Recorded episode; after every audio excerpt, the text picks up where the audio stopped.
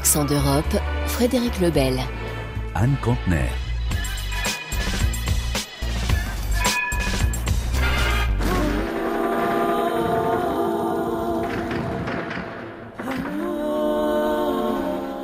Bienvenue sur Accent d'Europe se préparer à la guerre. Il y a deux ans encore, l'idée n'effleurait aucun dirigeant européen, sans parler des citoyens. Mais avec la guerre déclenchée par la Russie en Ukraine, la Suède a pris la mesure du danger. Elle va intégrer l'organisation de défense du traité de l'Atlantique Nord et tout le mois de janvier, responsables politiques et militaires suédois ont mis en garde la population. Ils doivent anticiper le scénario catastrophe Bonjour Carlotta Morteo, vous êtes notre correspondante à Stockholm. Bonjour. La Suède devrait entrer dans l'OTAN très bientôt. Pourquoi tout d'un coup les autorités demandent aux Suédois de se préparer au pire? Alors, tout est parti d'une station de ski où se déroule tous les ans au mois de janvier une conférence nationale de trois jours sur la défense. Le Premier ministre, le roi, de nombreux responsables politiques, des hauts gradés de l'armée, bref, tout le Gotha suédois est là, la presse aussi évidemment. Et c'est dans ce cadre que Carlos Carbolin, le ministre de la Défense civile, a fait une déclaration euh, alarmiste qui a fait le tour des réseaux sociaux. Pour une nation qui a connu la paix comme un compagnon agréable pendant près de 210 ans, l'idée qu'elle est une constante inébranlable de la vie est commode. Mais se reposer sur cette conclusion est devenu plus dangereux que jamais. Beaucoup l'ont dit avant moi, mais permettez-moi de le faire avec la force de la fonction, de manière moins voilée et avec une clarté sans phare. Il pourrait y avoir une guerre en Suède. Qui serez-vous si la guerre éclate?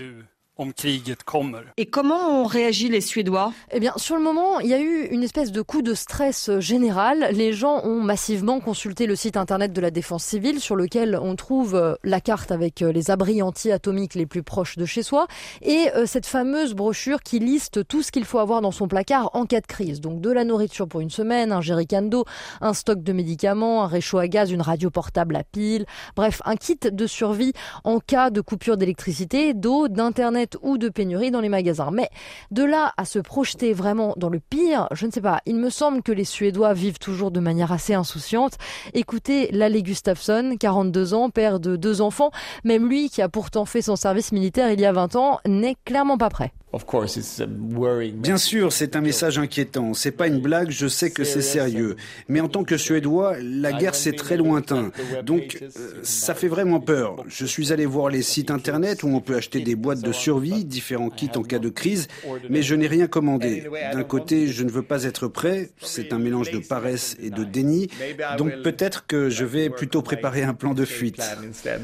Voilà, on peut s'interroger sur la méthode. Hein. Est-ce vraiment efficace? Est-ce que ça ne suscite pas plus de peur qu'autre chose, ce genre de message? Ça suscite euh, des débats en Suède, mais pour les spécialistes de la défense, une bonne douche froide, ça a le mérite de remettre les idées en place. Niklas Grandholm travaille à l'agence gouvernementale de recherche sur la défense.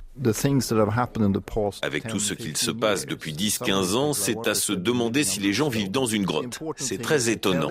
Tous les signaux, toutes les analyses que nous faisons pointent clairement vers une situation sécuritaire beaucoup plus difficile. Il faut dire les choses comme elles sont, être honnête sur la situation. C'est la meilleure attitude à avoir. Ce serait pire de rester silencieux ou d'essayer de prétendre que tout va bien, que le public n'a pas de quoi s'inquiéter, car ça n'est clairement pas le cas, vraiment pas. Clearly isn't the case. Et Carlotta, que craint véritablement la Suède euh, d'être attaquée par la Russie? Soyons clairs, la menace n'est pas envisagée comme imminente ou directe, si ce n'est euh, que la Suède soupçonne déjà la Russie d'être derrière des cyberattaques récentes. Mais oui, la Suède, à moyen long terme, se projette dans des scénarios qui pourraient l'aspirer, de fait, dans un conflit armé à l'échelle régionale. D'un point de vue militaire, les régions nordiques et baltiques sont un seul et même espace stratégique. Parce qu'aujourd'hui, les systèmes de missiles, les capacités aériennes, etc., ont une bien plus longue portée et une plus grande précision qu'à l'époque de la Seconde Guerre mondiale, quand la Suède pouvait se permettre de rester neutre. Si un conflit advenait, je le dis bien au conditionnel, dans les pays baltes ou en Finlande, la Suède deviendrait une sorte de base arrière, à travers laquelle transitent de nombreuses ressources qui doivent être déplacées d'ouest en est. Donc la Suède serait partie prenante d'un conflit ouvert s'il arrivait quelque chose dans la région. Ce risque que la sécurité se dégrade dans son voisinage. C'est la raison pour laquelle la Suède a rétabli le service militaire partiel, a surtout doublé son budget de la défense en quatre ans. Il atteint le montant sans précédent de 10 milliards et demi d'euros en 2024. Mais pour résister, il faut aussi que toute la société soit résiliente dans la durée. C'est la stratégie dite de défense totale qui est réactivée aujourd'hui en Suède. Cette imbrication du militaire et du civil et c'est en temps de paix qu'il faut la préparer. Merci Carlotta Morteo à Stockholm. À très bientôt. À noter que le Royaume-Uni a lui lancé un débat sur le retour de la conscription militaire supprimée dans les années 60. Le chef d'état-major de l'armée de terre, le général Patrick Sanders, a estimé que son pays devrait former une armée citoyenne pour se préparer, qu'il devrait suivre l'exemple suédois pour placer, je cite, nos sociétés sur le pied de guerre.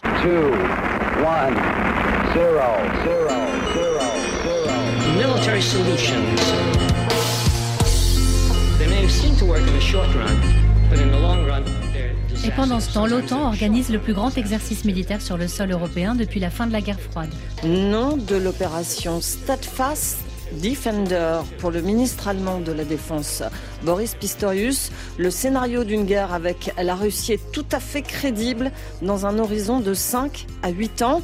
Bonjour Franck Alexandre. Vous êtes le spécialiste défense RFI. L'OTAN décide donc de montrer ses muscles. À quoi va ressembler cet exercice XXL eh bien, en réalité, cet exercice géant regroupant 90 000 soldats, 50 navires de guerre et plus de 1000 blindés va chapeauter l'ensemble des exercices prévus cette année par l'OTAN. L'idée maîtresse, c'est la masse. Le scénario retenu, faire face à un adversaire de taille équivalente. L'état-major de l'OTAN le dit sans détour, nous nous tenons prêts à une attaque russe. Maintenant, la manœuvre, Frédéric, les troupes de l'OTAN vont s'entraîner à rejoindre au plus vite le flanc est européen, la Pologne et notamment les pays baltes. L'exercice se déroulera d'ailleurs autour de la mer Baltique en Lituanie, Lettonie et Estonie car du fait de la présence de l'enclave russe de Kaliningrad, les pays baltes redoutent un coup de force sur leur territoire. Avec Steadfast Defender, l'OTAN va donc réviser sa capacité de projection. Cela s'appelle le drill. L'entrée des troupes américaines sur le sol européen se fera via les ports belges. La guerre, c'est une affaire de logistique. Il faut des relais, des axes identifiés, ça ne s'improvise pas.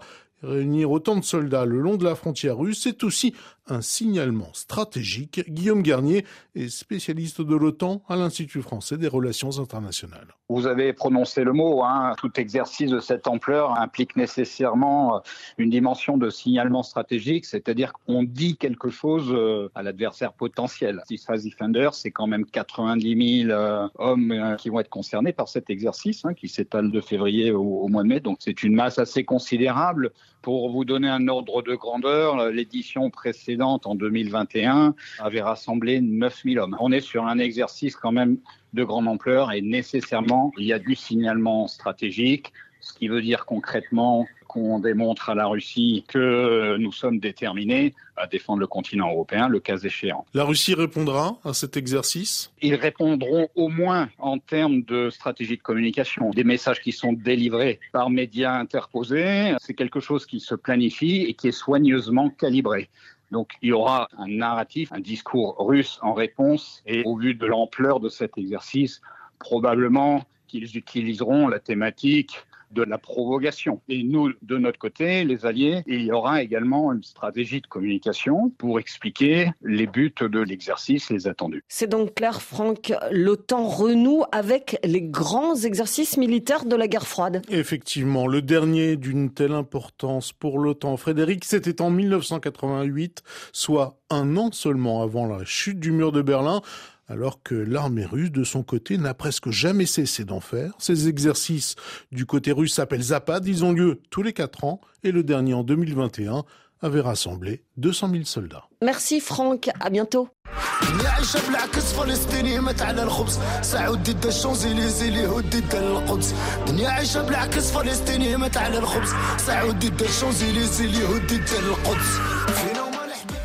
Accent d'Europe en France, où la loi immigration, lissée après son passage devant le Conseil constitutionnel, est promulguée.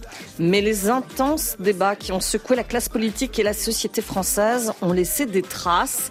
La communauté franco-tunisienne a vécu ce parcours législatif de part et d'autre de la Méditerranée avec un mélange d'anxiété et de colère. Notre correspondante à Tunis, Amira Swilem, les a rencontrés et notamment Aïkel Drin, un ancien adjoint au maire du Blanc-Ménil en banlieue parisienne. Aujourd'hui, il se consacre aux affaires entre Tunis et Paris. Une vie à mille à l'heure. Là, alors, on est euh, plein centre-ville. Je vais donc directement euh, récupérer euh, de l'huile d'olive, qui est une de mes sources d'énergie. Et, et, ensuite, on va directement à la Connect. La Connect, l'association patronale tunisienne téléphone vissé à l'oreille en permanence. Amar. Heikel Drin, investisseur dans le numérique, débarque tout juste à Tunis. On s'est fait arrêter par les flics. 4 minutes.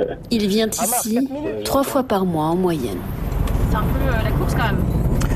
C'est un peu la course, c'est le prix à payer entre guillemets pour aider son pays, pour interconnecter les deux pays, euh, la France, la Tunisie. En France, on est vu comme euh, la personne qui représente un petit peu l'écosystème tunisien, africain.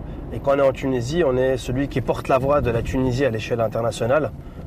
Et on arrive un petit peu comme un espèce de caméléon où, on a deux cerveaux et on switch entre soit la, vision euh, bah, européenne ou soit la vision euh, africaine. Patronat tunisien, incubateur d'entreprises, association. Toute la journée, les rendez-vous s'enchaînent. Après une journée bien chargée, Heikel Drin prend la direction d'un de ses restaurants préférés à Tunis. Une grappe d'amis l'y attend. Ça va? Autour de la table, des acteurs du numérique, de la communication ou du marketing. Saïf, avec qui je, je travaille? La plupart sont binationaux comme Heikel. C'est le cas de Mounira Hamdi, qui a fait le choix de vivre entre Paris et Tunis, elle aussi. La plupart du temps, donc je passe euh, une dizaine de jours à Tunis et le reste du mois à Paris. Ce que ça m'apporte d'être entre les deux rives, euh, c'est de pouvoir prendre le meilleur des deux mondes, pouvoir profiter euh, à la fois d'un environnement très dynamique, très connecté, très animé à, Paris, et puis aussi d'une douceur de vie et peut-être aussi d'échanges peut-être plus humains, plus affectueux qu'on peut retrouver davantage sur la Tunisie. Donne-lui mon numéro. Donne-lui mon numéro, je vais voir avec. Les conversations sont très axées boulot. Mais entre deux plats, la loi immigration s'invite très vite au menu de ce soir. Sur, par exemple, les personnes qui vont se marier avec quelqu'un qui est étranger. Donc avant, il y avait un process qui était très lourd. Là, ils l'ont encore plus alourdi. Sur les étudiants étrangers. Donc en fait, la France se dit aujourd'hui, limite, on n'a plus besoin d'étrangers en France. Mais aujourd'hui, c'est un problème. Tu prends une start-up qui est ici, qui va être incubée à, Paris c'est limite impossible. Ils ont mis une espèce de carcan autour de la France pour dire on ne veut plus ou il faut passer par un, process pour venir en vrai officiel, pour venir en France ou autre. Et là, la France, à un moment donné, elle est en train de dériver vers une, trajectoire où c'est euh, limite l'extrême droite. Mounira, l'ami de Heikel, acquiesce à ses propos. Déchirement autour de la loi immigration, de l'abaya ou encore de la guerre à Gaza, elle évoque un contexte lourd en France, qui lui pèse en tout cas. Je l'avais partagé justement avec euh, mon entourage, mais c'est vrai que tous ces épisodes euh, mis bout à bout avaient commencé à créer une sorte de fissure. Et euh, pour la première fois, ben, en 35 ans d'existence, me venait à l'esprit l'idée peut-être de quitter euh, le territoire français. Ça, c'était le premier choc. Et puis, euh, après quelques semaines, je pense que euh, la déception fait place au dégoût. Et puis ensuite vient la tristesse. Et puis ensuite, c'est comme si on renaissait, puisque je m'étais dit, mais au final, ce n'est pas à moi de partir. Ce n'est pas à nous de partir, mais peut-être que c'est à nous aussi de faire en sorte de continuer le combat continuer le combat contre cette discrimination, contre ces inégalités.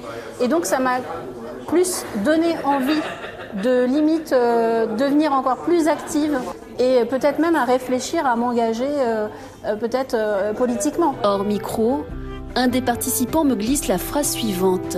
Les plus diplômés d'entre nous sont en train de partir ou songent à le faire? La France devrait se réveiller avant qu'il ne soit trop tard.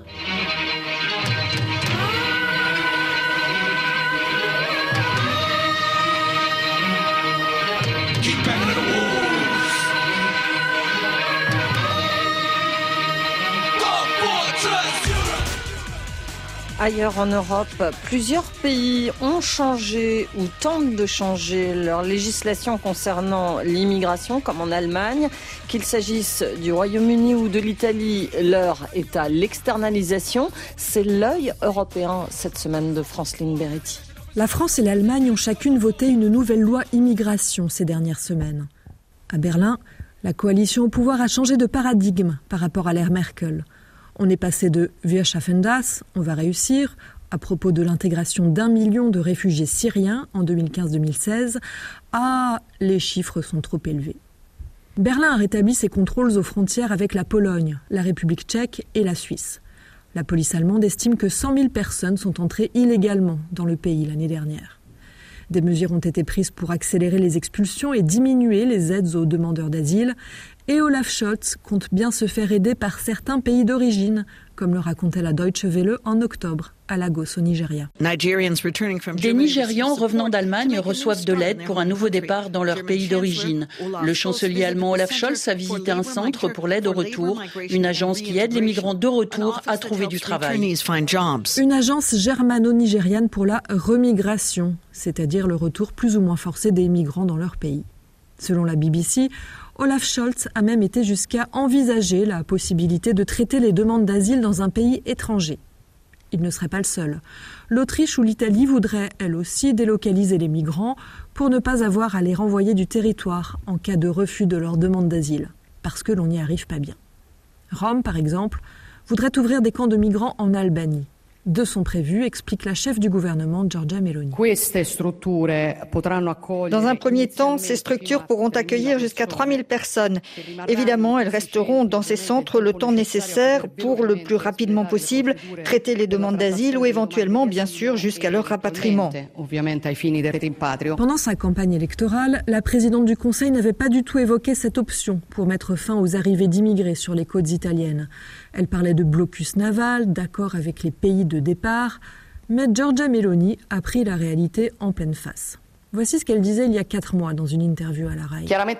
J'espérais très clairement de meilleurs résultats sur l'immigration. Nous avons énormément travaillé et les résultats ne sont pas aussi bons que ce que nous espérions. C'est bien sûr très complexe. Oui, mais ça, elle devait s'en douter avant. Cette nouvelle idée d'envoyer les migrants dans un pays tiers pour traiter leur demande d'asile ne vient pas de Rome. Vous le savez, le Royaume-Uni tente de faire du Rwanda sa salle d'attente, sans succès jusqu'à maintenant. Mais le Premier ministre Rishi Sunak ne désespère pas.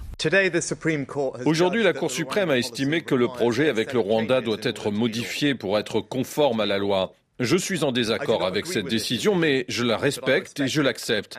L'état de droit est fondamental dans notre démocratie.